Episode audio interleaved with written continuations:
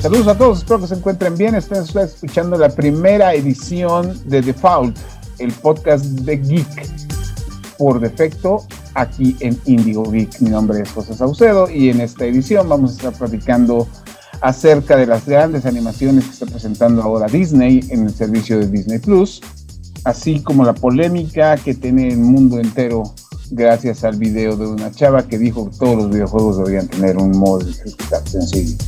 ¿Tiene razón? ¿No tiene razón? Eso lo averiguaremos a continuación. The Foul, el podcast geek por defecto. Aquí está la información más reciente sobre el mundo geek con Kristen Maxise, Milk y José Saucedo. The Foul, el podcast geek por defecto.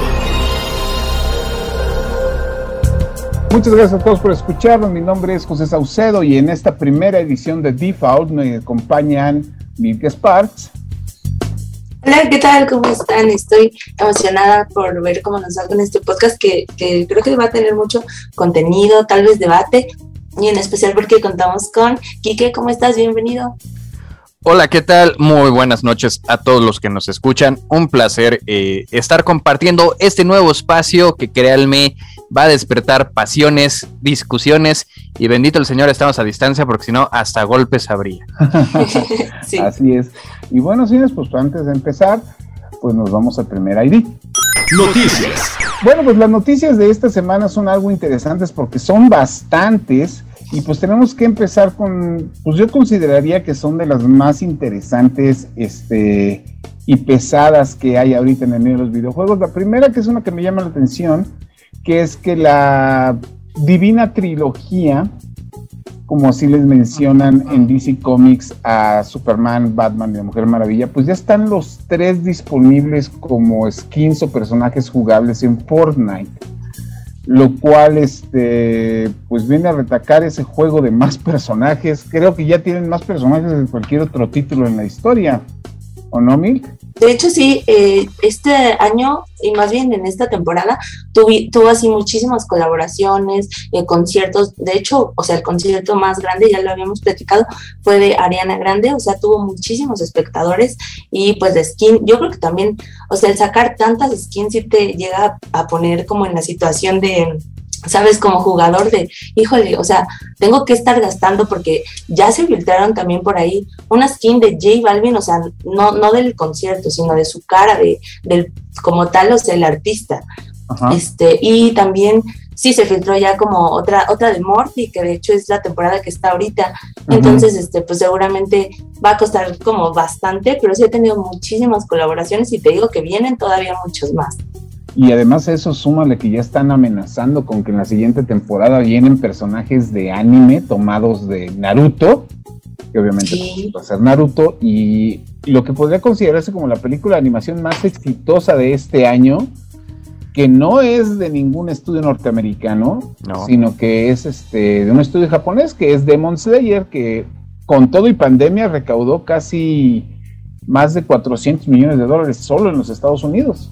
¿No? Entonces, pues, obviamente la popularidad del personaje, pues ya se van a meter también. En general de, del anime y del manga, y es algo bastante sorprendente porque ha sido muy gradual.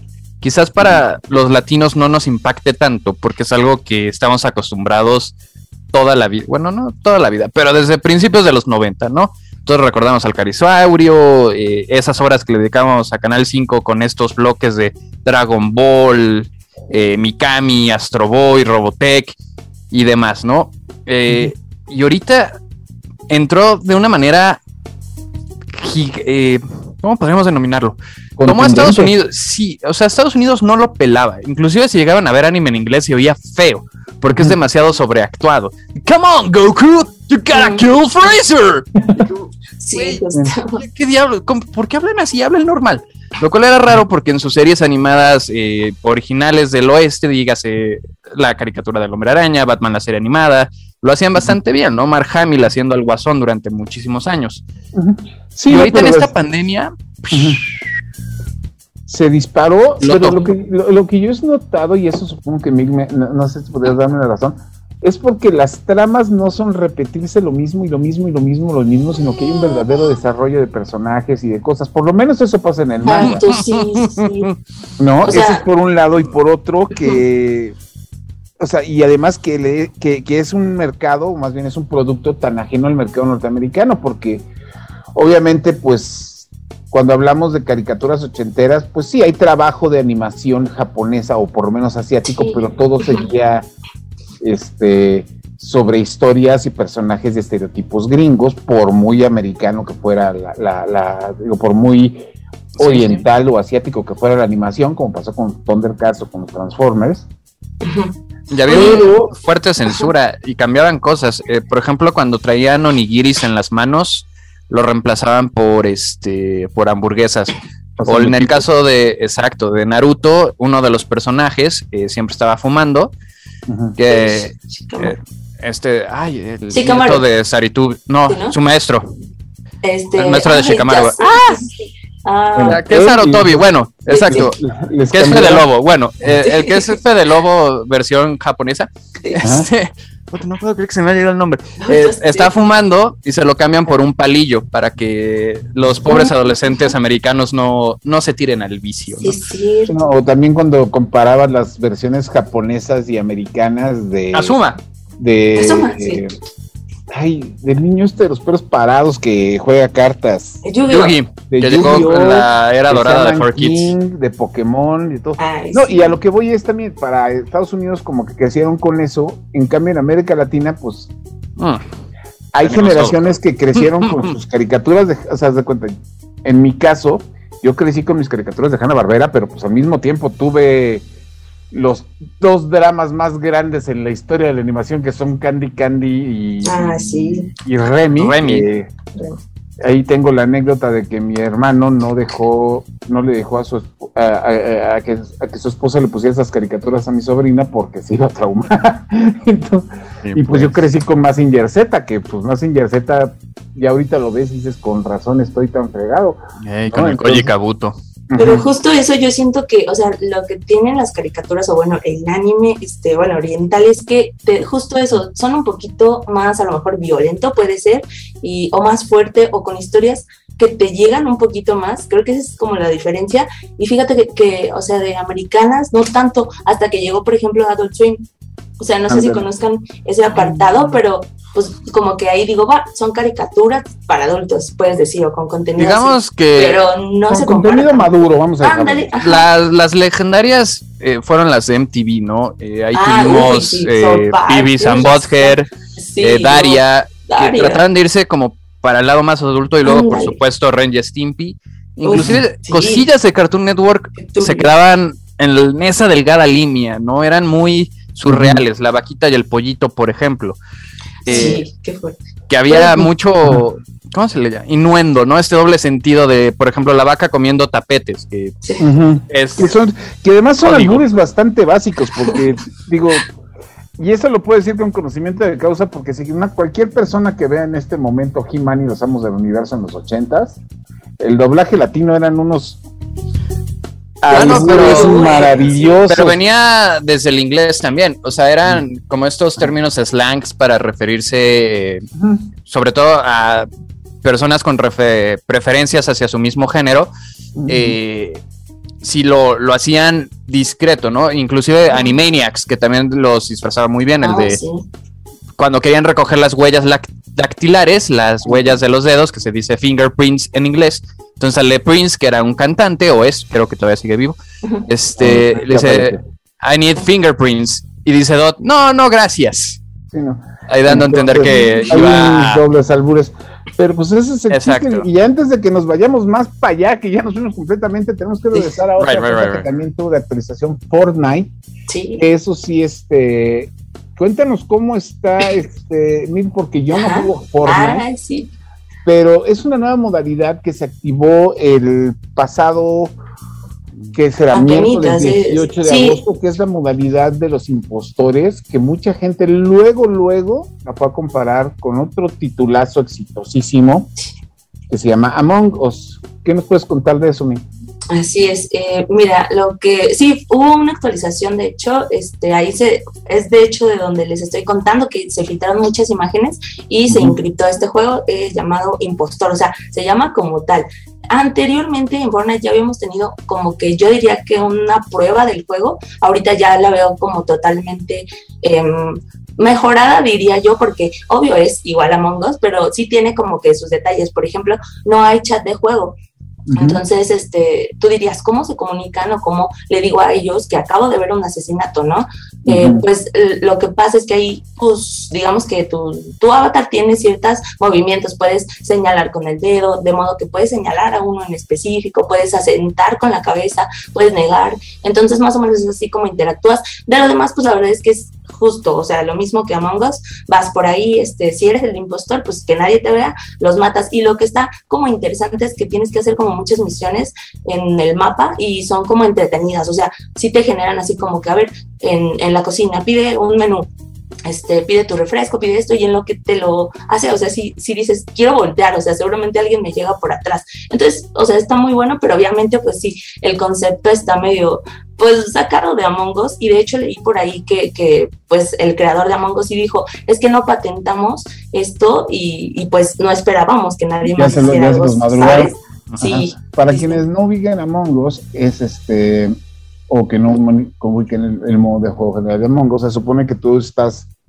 tienes que proteger un mapa, son alrededor de 10 jugadores, pero de entre 10 esos 10 jugadores hay dos que tienen la, la, misión de detener a los demás matándolos poco a poco. Pero el chiste es que tienen que mantenerse de manera oculta y fingir justamente Exacto. que son de los buenos, siendo impostores. Se supone que esta es una comunidad, va a ser un reto, va a ser un reto social, lo empezaron a meter y ahorita por lo que tengo entendido sí está funcionando, ¿no? Sí, sí, hay mucha gente y lo, lo, padre es que, bueno, puedes entrar en un escuadrón de cuatro o este también, bueno, yo dije, ay, estoy solita, o sea, si no me meto así con el escuadrón, solita me empareja con alguien y sí, o sea, eso tiene Fortnite también que, que puedes jugar solito o con tus amigos y te empareja con otras personas que igual pueden estar jugando solitos o con amigos y por eso me parece como que es buen modo para pues pasar el tiempo. Así es, y bueno, también justamente ese mismo miércoles se hizo un anuncio muy importante por parte del Pokémon Company, que es Game Freak, que son los desarrolladores de todo lo que tenga que ver con Pokémon. Este, son los que supervisan la mercancía, los que desarrollan los juguetes, los que se ponen de acuerdo es, quiénes son los que, este, los que desarrollan los videojuegos, y son los que ponen y se encargan de todo eso. Ellos se encargaron de hacer como que el, resumen de anuncios, por lo menos de aquí a lo que resta del año, y se presentaron muchas actualizaciones como lo que es el Pokémon Unite, que es la versión Pokémon de un clásico de, de, de, de en línea que se llama League of Legends, el mismo modo de juego pero aplicado con Pokémones. Va a llegar a los sistemas de los dispositivos móviles y Android en algún momento de este mes así como también un juego que ya habían lanzado anteriormente para dispositivos móviles Nintendo Switch que se llama Pokémon Café Mix, lo van a remezclar y entonces van a meter a más personajes, más recetas y más cositas. Van a crear eventos especiales para otro juego que se llama Pokémon Masters. Pero digamos que lo más importante de esta serie de anuncios es que los siguientes dos nuevos Pokémon, que son las versiones actualizadas de Pokémon Diamante y Pokémon Perla, que van a salir para Nintendo Switch a finales de este año, pues no nada más vienen con las actualizaciones y las mejoras gráficas que uno esperaría de un remake, sino que además vienen con una edición especial de Nintendo Switch que en la carcasa pues trae a los, a los Pokémon legendarios. Va a estar disponible en los Estados Unidos a partir del 5 de noviembre. Y obviamente pues todos los especuladores y todos los revendedores ya están atrás de ellos porque son piezas de colección. ¿No? Además de que también aclararon mucho de lo que va a ser un nuevo juego de RPG por su parte, que se llama Pokémon Legends Arceus, que es un nuevo RPG sobre la historia legendaria de Pokémon, que presentó nuevas criaturas, los fans se volvieron locos, teníamos fanart por todos lados. Y pues bueno, por algo Pokémon es la franquicia de entretenimiento más exitosa de la de, de, del, del mundo porque está por encima de lo que ustedes digan. ¿No? Totalmente. Y así es, y finalmente para acabar les comento una cosa, yo tengo la oportunidad, el juego salió el 17 de, el 17 de este mes de agosto, se llama Space Invaders Collection, que es la colección más completa oh. con todas las versiones que se han editado, tanto las originales de maquinitas que salieron a blanco y negro hace 45 años, como las más recientes que se editaron hace 4 años de Space Invaders.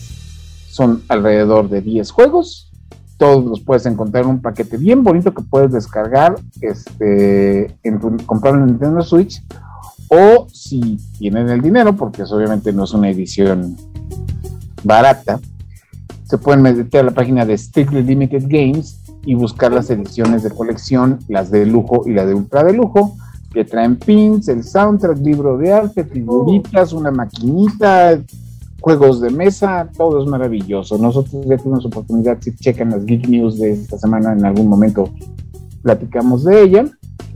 Y pues ya para despedirnos de este bloquecito, les comento que Tales of Arise, que es la serie de RPGs de Bandai Namco tiene su última entrega, que es su quinceavo juego, sale este, a mediados del mes de septiembre, pero el demo ya lo pueden descargar en PlayStation y en Xbox.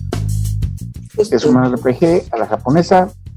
A mí me encantan esos juegos. Chequen ustedes y a ver si les parece para que aprovechen si les gusta, compran el juego a mediados de septiembre y si bajan ustedes el demo van a tener varias cositas extra que van a poder utilizar en la versión final del juego. Lo que me gustó es que, eh, bueno, leí que iban a tener diversos como atuendos de otros personajes de también de Bandai, ¿no? Como de Taken, de Code y de Idol Master, ¿no? Que van a tener pues esos atuendos. Pues es que siempre tienen como que atuendos extras, solo que ahorita pues están aprovechando las otras licencias. Y bueno, nosotros regresamos. The Foul, el podcast geek por defecto. Estamos de regreso, señores, y ahora tenemos que platicar ustedes de un proyecto, de un par de proyectos que están funcionando bastante bien en el servicio de streaming de Disney. El primero es uno que ya pueden ustedes ver en este momento si tienen una suscripción al servicio, que es la serie What If o ¿Qué pasaría si? Esa es la traducción, no sé si estoy, no estoy con lo correcto, que son capítulos de animación que nos narran historias alternas de a lo que nosotros conocemos que ocurrió en el universo cinematográfico de, Marvel, de lo que pasó en las películas. Un primer ejemplo es su primer capítulo, que es, nos narra este, lo que ocurriría si en lugar de que Steve Rogers hubiera recibido el, ser, el suelo super soldado, lo hubiera recibido, la agente Carter y entonces se vuelve otro personaje y se cambia completamente el ritmo de la historia.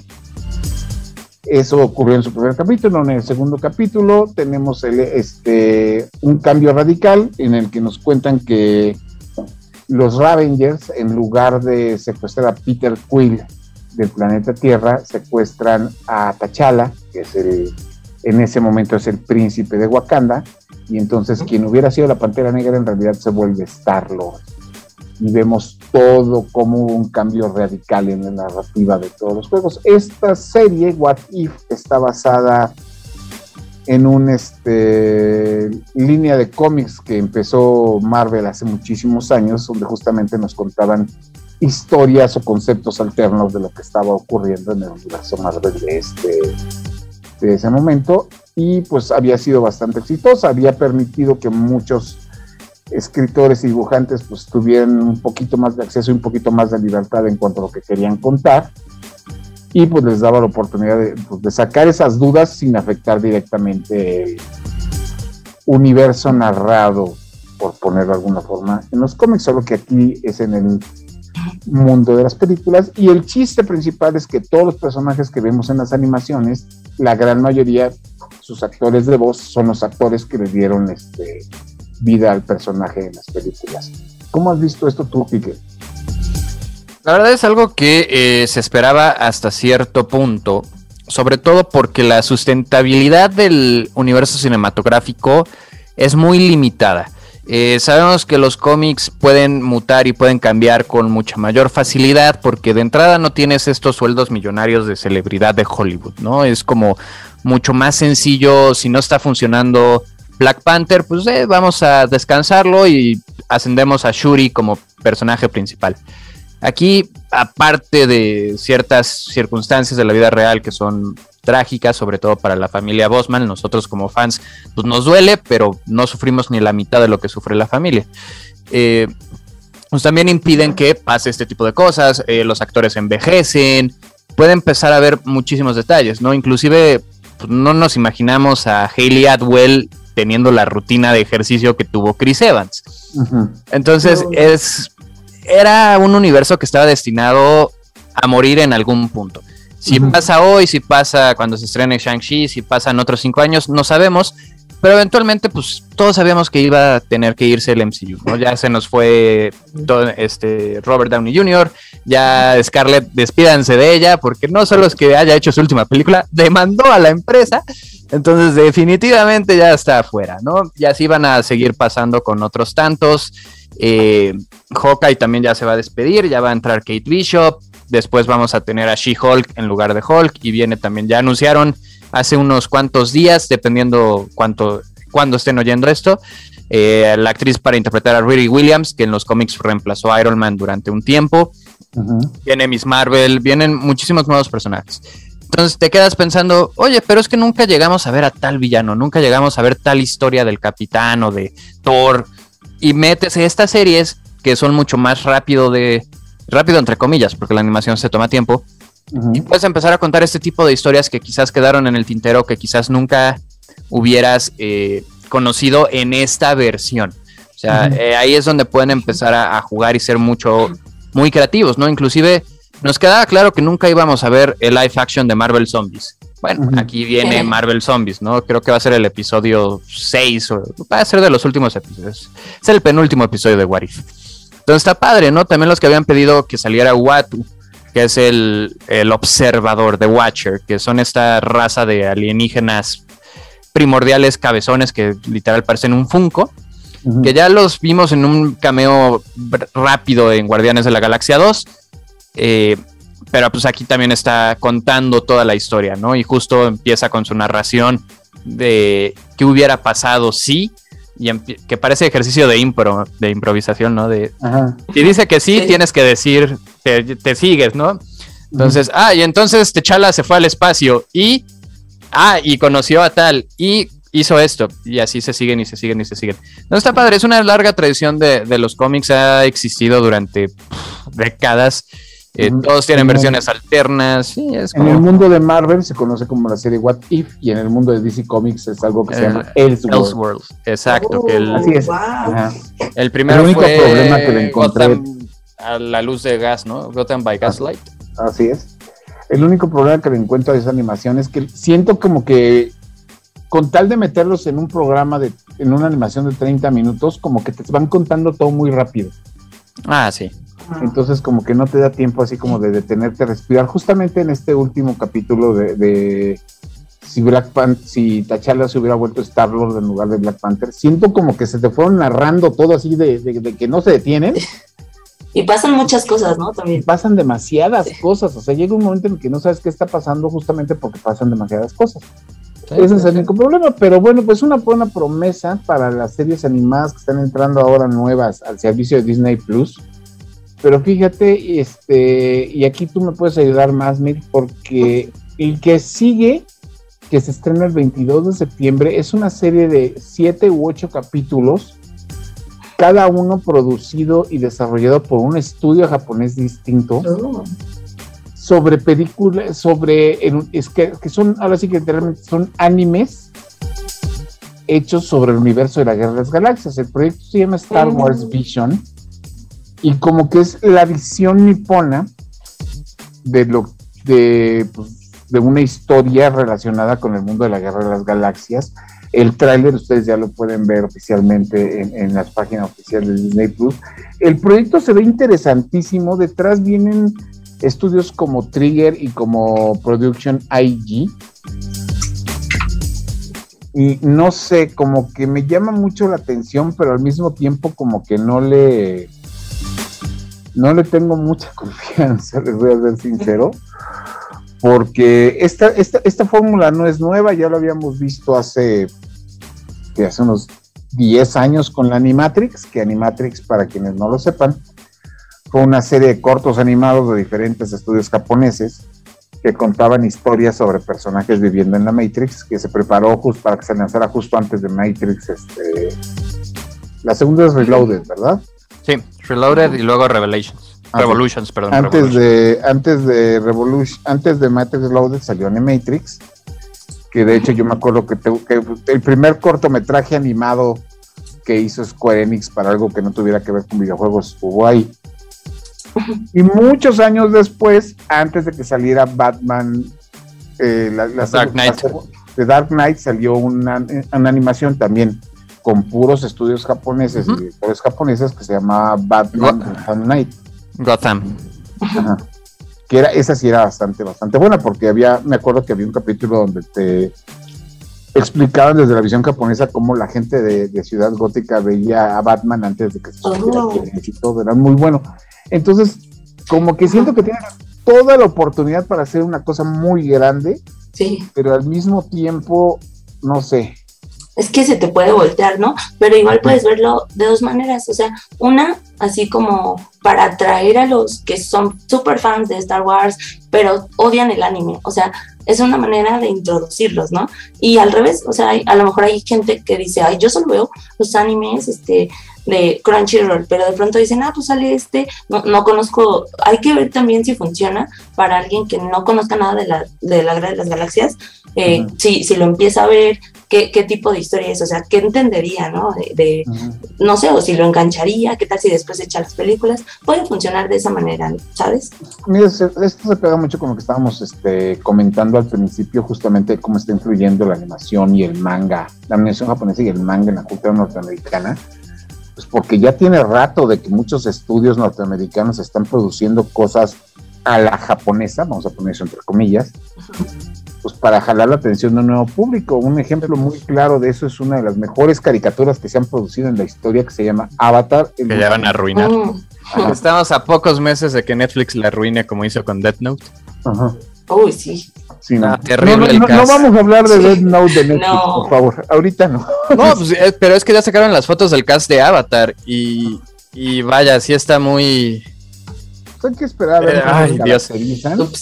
Ah, ya, o sea, Katara japonesa es como, ok, está bien, los esquimales no existen. Pero te voy a decir porque hay que esperar para, para, para que a, que los caractericen porque luego cambia mucho cuando hacen eso. ya cuando los creadores originales se pelean, se salen y abandonan el proyecto, es porque las cosas no están yendo muy bien. Entonces, es Netflix, ya sabemos cómo se las gastan. Pero lo que voy es, es, el tema, es de que pues están agarrando el concepto de es un anime, entre comillas, ¿no? El, la serie de Castlevania es un anime, la película de The Witcher es un anime. Y justo eh, ahí va a, aventar mi comentario de color, que es una de las películas animadas más peculiares, por decirlo así, que fue Batman Ninja, que a muchos no les gusta. Entiendo por qué no les gusta, porque sí es demasiado japonés. Y es justamente el estudio encargado de hacer Afro Samurai, que es un anime también clásico, muy bueno, véanlo. Y Warner le decidió echar el varo, así de, oye, hazme una película japonesa de Batman. Y es una cosa muy, muy, muy japonesa. O sea, si llegaron alguna vez, les dio curiosidad conocer el origen de los Power Rangers, o vieron el capítulo de Dino Thunder donde los protagonistas se ponen a ver un clip de su contraparte japonesa, tiene ese toque de humor, ¿no? Y, y, justo esa cuestión de los monstruos gigantes, de los kaijus contra los megazords, de dónde se saca un Megazord Batman, vean la película para que lo entiendan. Pero está, está muy padre. Inclusive juega con estilos diferentes visuales. Y toda la parte de Red Hood es como estas pinturas samurai. Muy a la Ghost of Tsushima, que también hace poquito tuvo su actualización y la versión del director. Y la capucha roja, en lugar de ser un casco militar, es este casco tipo de que usaban para recoger el arroz que les tapaba del sol, como el de Raiden pero que cubre toda la cara. Entonces se ve. Es eh, una forma muy japonesa de abordar a Batman. Inclusive hay viajes en el tiempo y, eh, Joker se vuelve como un shogun. Es una cosa. Y Batman es samurai, pero la película se, va, llama, se llama Ninja. ¿Qué les digo? Yo no la bauticé. El chiste es justamente eso, como que la influencia de, de esto está ya pegando mucho, quizá para atraer no nada más nuevo público, sino también para ver si pueden llegar a tener el, éxito que los mismos productores y desarrolladores está, está fuerte. Porque DC justo acaba de lanzar, o bueno, no acaba de lanzar, pero firmó un contrato para hacer un nuevo formato que para los lectores de este tipo de contenido ya es muy común, que es el webtoon. Entonces también le están entrando mucho a la onda asiática, eh, porque está dominando la industria. O sea, ahorita uno no puede poner un pie en un Barnes Nobles y ver sin que haya filas enteras, o sea, pasillos completos de manga. O sea, es como increíble la cantidad de, de mercado que llegó a, a sustituir mientras el cómic va en declive, el manga va a la alza. Entonces sí se está notando mucho eso. Inclusive Teen Titans, la, la serie original, la del 2003, era muy anime. O sea, tenían hasta los mismos ah, ojotes. E incluso tenían su tema musical. De, Depende, si el tema ah, musical. esta es una pequeña trivia, no me acuerdo bien cómo va, pero el tema principal de, el, tema principal de Teen Titans lo cantaba Hi Hi Pop y Ami Yumi. Que es ah, sí, cierto. Pero si la el capítulo iba a ser más comedia que serio o dramático, el tema musical al principio de la caricatura estaba en japonés. Y si el juego iba a ser más dramático, estaba en, el tema estaba en inglés. Era así o al revés, pero como que tenían esa, esa situación. Sí, y Biscoy pues, la canta en karaoke en la película de Trouble in Tokyo. Así es. Entonces, digo, por lo menos esos Teen Titans están buenos, pero no vamos a hablar de la serie. Este, no, no, no. Así que, si tienen la oportunidad, por favor, déjenos en nuestros, este, en, mándenos un correo o este, déjenos un comentario allí en nuestras redes sociales qué les parecieron las series animadas, qué es lo que esperan ustedes de Star Wars Visions y nosotros regresamos. The Foul, el podcast geek por defecto. Videojuegos, y estamos de regreso, señores, con un tema. Vamos a cambiar, dejar para atrás lo que es la animación para hablar de una discusión que se puso muy animada esta semana en el mundo, en, la industria de los videojuegos, sobre todo entre la comunidad gamer más que entre los desarrolladores, porque una TikToker que también es gamer y streamer comentó en algún momento de la semana que todos los videojuegos deberían tener una opción de modo de juego fácil para permitir que la gente este, se pueda tener más accesibilidad con el juego, más accesibilidad con el juego, o en algunos casos, pues como hay, personas que no se pueden dedicar 100% a un título, pues porque fuera de la pantalla tienen una vida, pero sí lo querían disfrutar por completo, por lo menos la mayoría del contenido, todos los videojuegos deberían tener una, forzosamente, una opción de dificultad sencilla, cosa que pues el Internet y en Internet, pues fue un comentario que mucha gente le ardió. ¿Cómo ven ustedes esto? Las damas primero.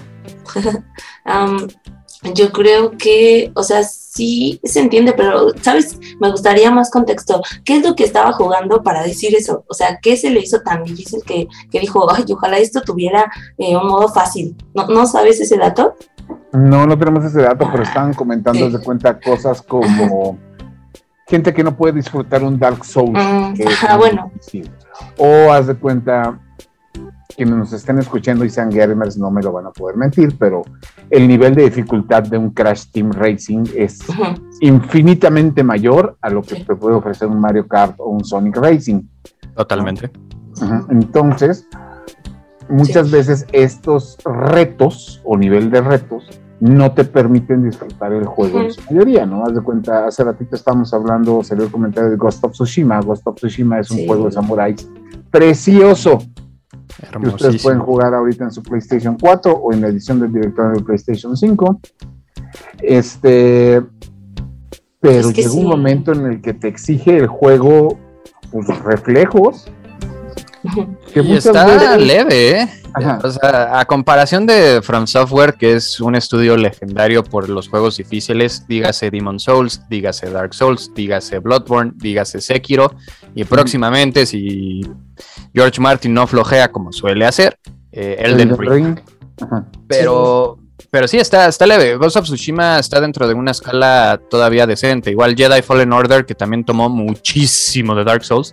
Hubo un momento en el que la moda era decir, este juego es el Dark Souls de los shooters, de los RPGs, Exacto. De, todo. Pero Ay, es que aquí hay, hay, varios detalles muy importantes a considerar, ¿no? Sobre todo después el debacle que fue el acceso de prensa a Cuphead, que ni siquiera pudo pasar del tutorial. Eso te iba a decir que de hecho hasta lo compararon, ¿no? Con juegos muy difíciles. Ah, yo no lo he acabado, ¿sabes? nosotros... Yo, me acuerdo de mucho que decían cuando hablaban de las dificultades de, de Dark Souls, que no se comparaban con los juegos clásicos de Nintendo, que estaban hechos difíciles justamente porque eran muy cortos para la, Arcadia, sí, tenías que gastar. Bueno, ¿cuánto valían aquí? ¿Como cinco pesos? No me acuerdo. Pero sí desperdicié mucho dinero en la maquinita de Street Fighter. Pero el punto es. Este eran, mil pesos, pero de los de antes, de que era la monedota de dorada. Sí. no, pero haz de cuenta, lo que voy es de que decía mucha gente, pues es que sí eran muy difíciles antes. digo, sí, claro, eran difíciles, pero uno, por la edad, siendo niño, muchos sí tenían el tiempo y la dedicación de, dominar juegos de ese tipo, ¿no? O sea, ahorita un gamer promedio le pones un Zelda 1 y un Zelda 2 y va a estar llorando. Sí. Sobre todo con el Zelda 2. Pues los Castlevanias, o sea, la trilogía original, muchos siguen diciendo que Symphony es el mejor juego, eh, no los voy a desmentir porque amo Symphony of the Night. Creo que es el juego que más veces he comprado. Literal lo tengo en todas y cada una de las consolas que poseo. Tienen su propia copia de Symphony of the Night. Pero hay que reconocerlo. Es un juego sumamente fácil a comparación de lo que era Castlevania. Porque cambió todo el género y aparte al meter los elementos RPGs, si te llegara a dar trabajo algún jefe, te ibas tres zonas atrás, matabas cuatro armaduras, subías de nivel y ya regresabas turbopoderoso.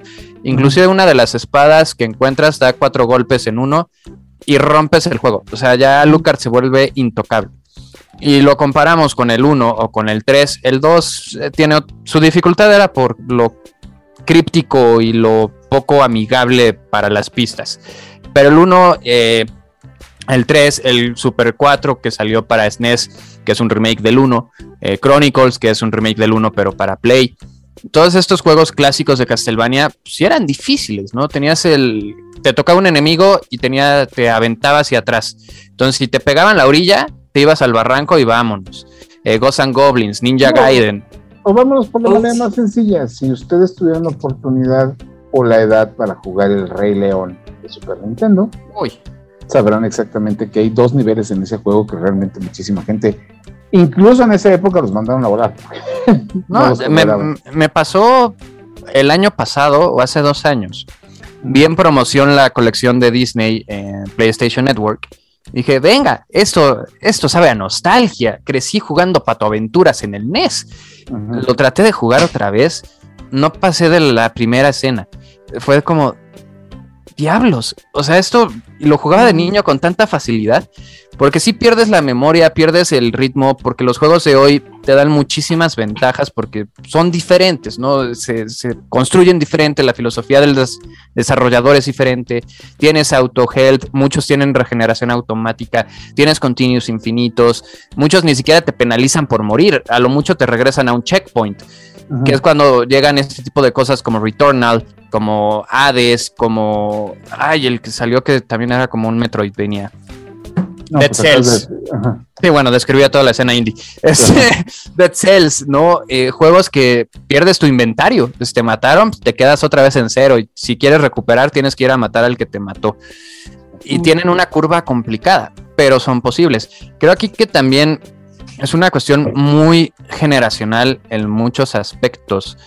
Y ahorita hay un... Eh, ¿Cómo podríamos decirlo? O sea, creen que todo debe ser para todos, ¿no? Porque consideran que la igualdad es todos parejos y en realidad no todos podemos ser parejos porque somos diferentes personas, no somos iguales. Entonces, de repente esta onda de todos los juegos deben ser para todos, es, no, es que no tienes que jugar todos los juegos, ¿sabes? Por eso se dividen en géneros, por eso se dividen en consolas, por eso se dividen en dificultades. Eh, si llegan a tener escala de dificultad y lo dejan como elegir al jugador, está bien, tener más opciones para el consumidor nunca va a ser malo, pero no debe de ser una obligación. Oye, pero, o sea, complementándote, ¿sabes? Creo que también va a sonar chistoso, pero los gamers así de antes sí ya no los hacen como ahorita, ¿sabes? Y eso que yo me considero como actual, o sea, no es que sea malo, pero a los, a los niñitos, bueno, mis primos, ¿sabes? Que ahorita ya están grandes, estaban acostumbrados a un eh, nivel de juego, pues sí alto, o sea, la verdad es que eran muy buenos y ahorita siento que ya nos gusta así como, no sé, juegos un poquito más fáciles o sencillos o ojo, para convivir, ¿sabes? Porque yo conozco gente que no sabe jugar sola o que no le gustan las campañas y puro multijugador porque son los juegos con los que conviven, o sea, con otras personas. Entonces, sí también tiene mucho que ver con que, pues ya ahorita es otra, ¿sabes? Sí, justo otra generación. Es que el multiplayer cambió el panorama drásticamente. En nuestro multiplayer más denso era tener dos adaptadores para meter ocho controles al 64 y nadie lo tenía. O sea, ese adaptador era un mito.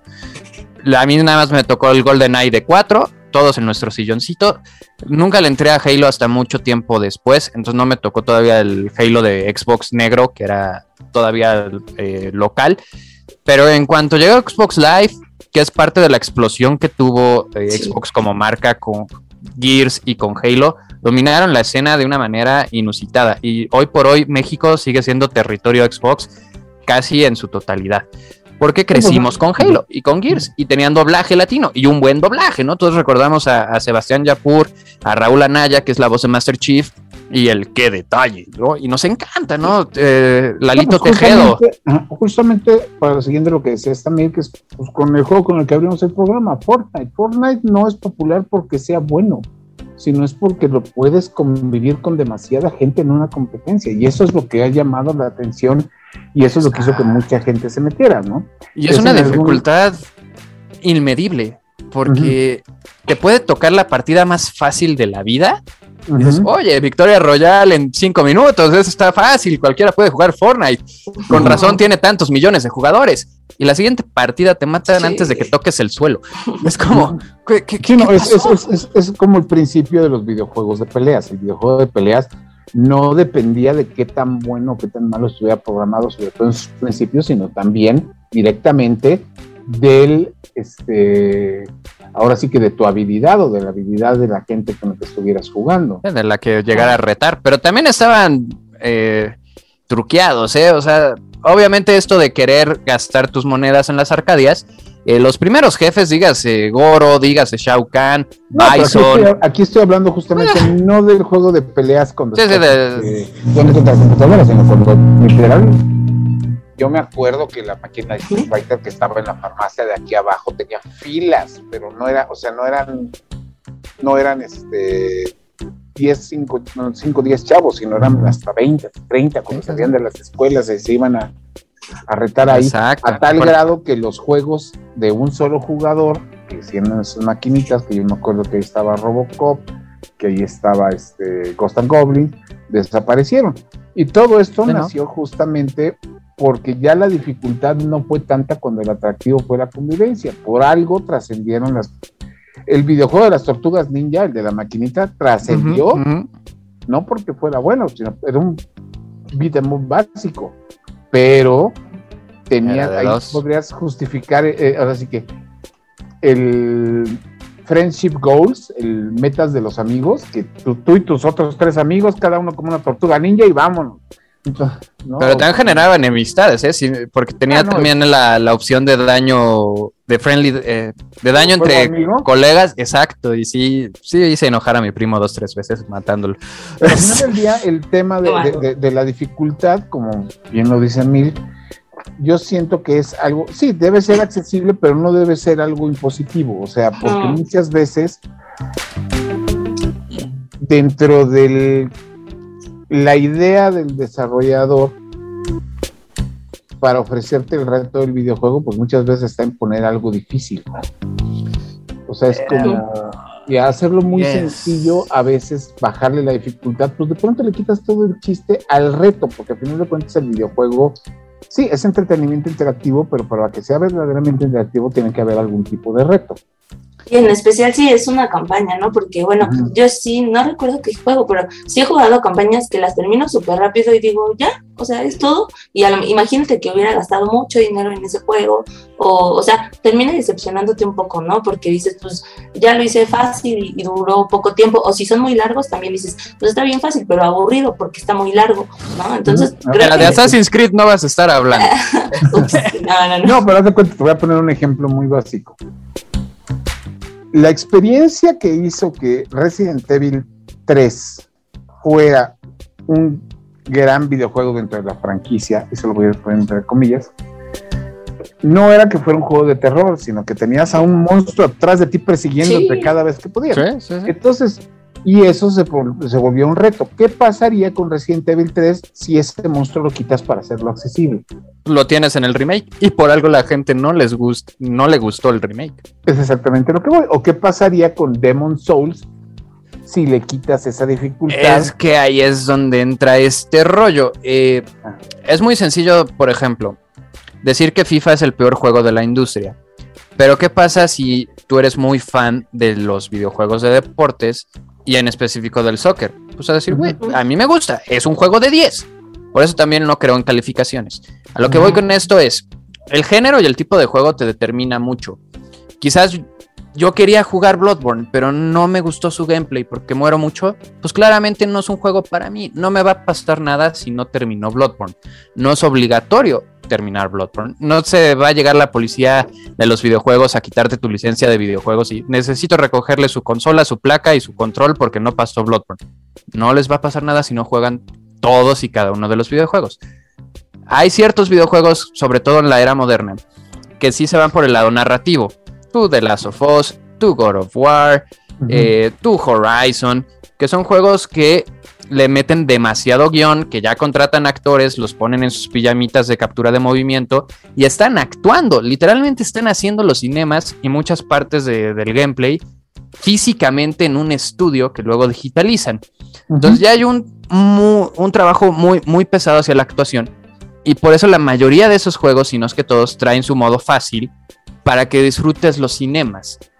Inclusive puedes desactivar los Quick Time Events en varios para que ni siquiera tengas que estar como eh, prestando atención a, ah, ahorita tengo que apretar círculo, ¿no? Que God of War popularizó los, los Quick Time Events y luego se volvieron el enemigo número uno de la industria y creo que ahorita ya no sé si los odiamos o los amamos, pero hubo un rato donde todo el mundo odiaba los Quick Time Events, ¿no? Sí, pero a mí, bueno, ahí en esa situación a mí lo que me molestaría es de, ¿para qué compras un videojuego si nada más quieres ver más? I don't know, hay gente que así es. Porque al final... Sí, no, y los puedes ver. Vivimos también en una era donde tenemos acceso a Twitch y a YouTube y a otros servicios, donde si quieres ver los puros cinemas, puedes ver los puros cinemas. Y ya hasta lo suben en 4K, ya, hay canales que lo suben en 8K. Y hay varios que rompen los embargos y lo suben hasta tres días antes. Pero el punto es, eh, la gente tiene que decidir por ella misma cómo va a disfrutar sus propios juegos. Hay gente que le gusta el puro balazo y por eso hubo, eh, creo que fue Black Ops 4 que decidieron quitar la campaña de, güey, nadie juega la campaña, puro multiplayer. Luego resultó que sí queríamos campaña y el siguiente Call of Duty ya trae campaña otra vez. Entonces, eh, juegos como Overwatch, que tiene muchísima historia, nada de eso está en el juego. Todo está en los cortos de Blizzard, cuando nos caía bien Blizzard. Pero este, el juego en sí no trae nada. O sea, es literal puro multiplayer. Que en algunos eventos, por ejemplo, que en el evento de verano, que en el evento de aniversario te meten un pequeño cinemita animado, sí, pero en realidad pues, no está ahí. Y es un juego que de nuevo no puedes medir la dificultad porque no sabes con quién te va a tocar si estás haciendo solo ranking. Pues la máquina te va a poner con quien sea. Y el otro equipo tampoco sabes qué, qué hábil son, ¿no? Eh, qué tanto le saben. Entonces, hay veces que simplemente la dificultad va a estar ahí. Y lo único que tienes que hacer es decidir si es el tipo de juego que quieres.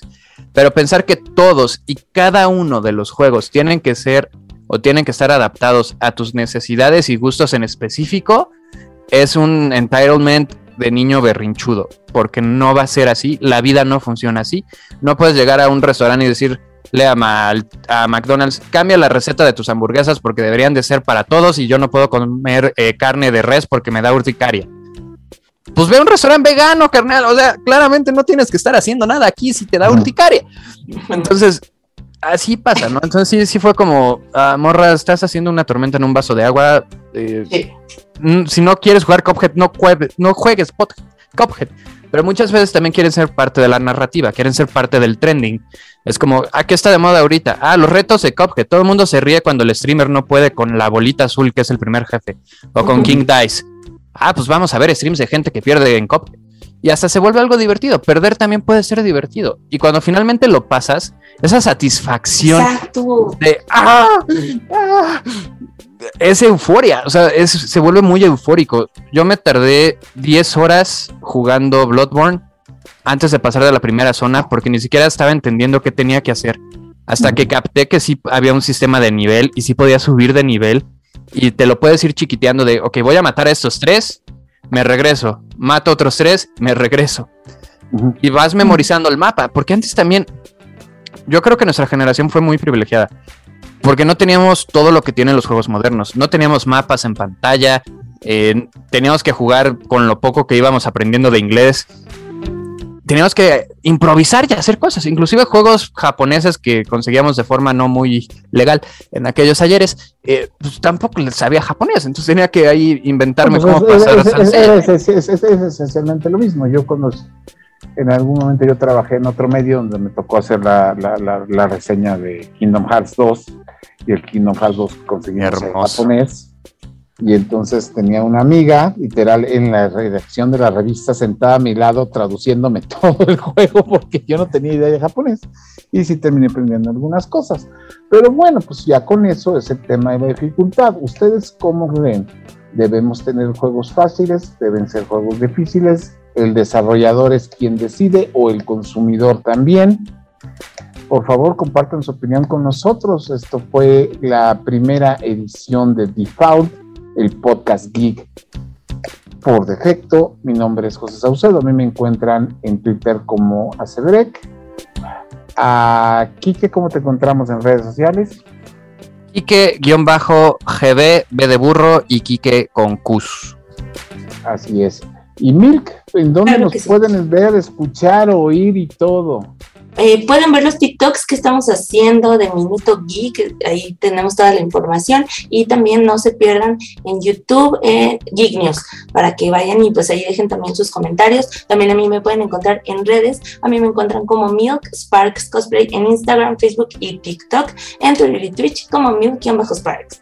Así es, todo a través de las redes de Reporte Índigo. Muchas gracias por habernos escuchado y para la semana que entra les vamos a traer un breve comentario sobre lo que se considera como la mejor película del año. Y créanme, no tienen ustedes idea de cuál es. Para nada. Muchísimas gracias a todos por escucharnos. Hasta la semana que viene. Adiós. Esto fue The Foul, el podcast geek por defecto.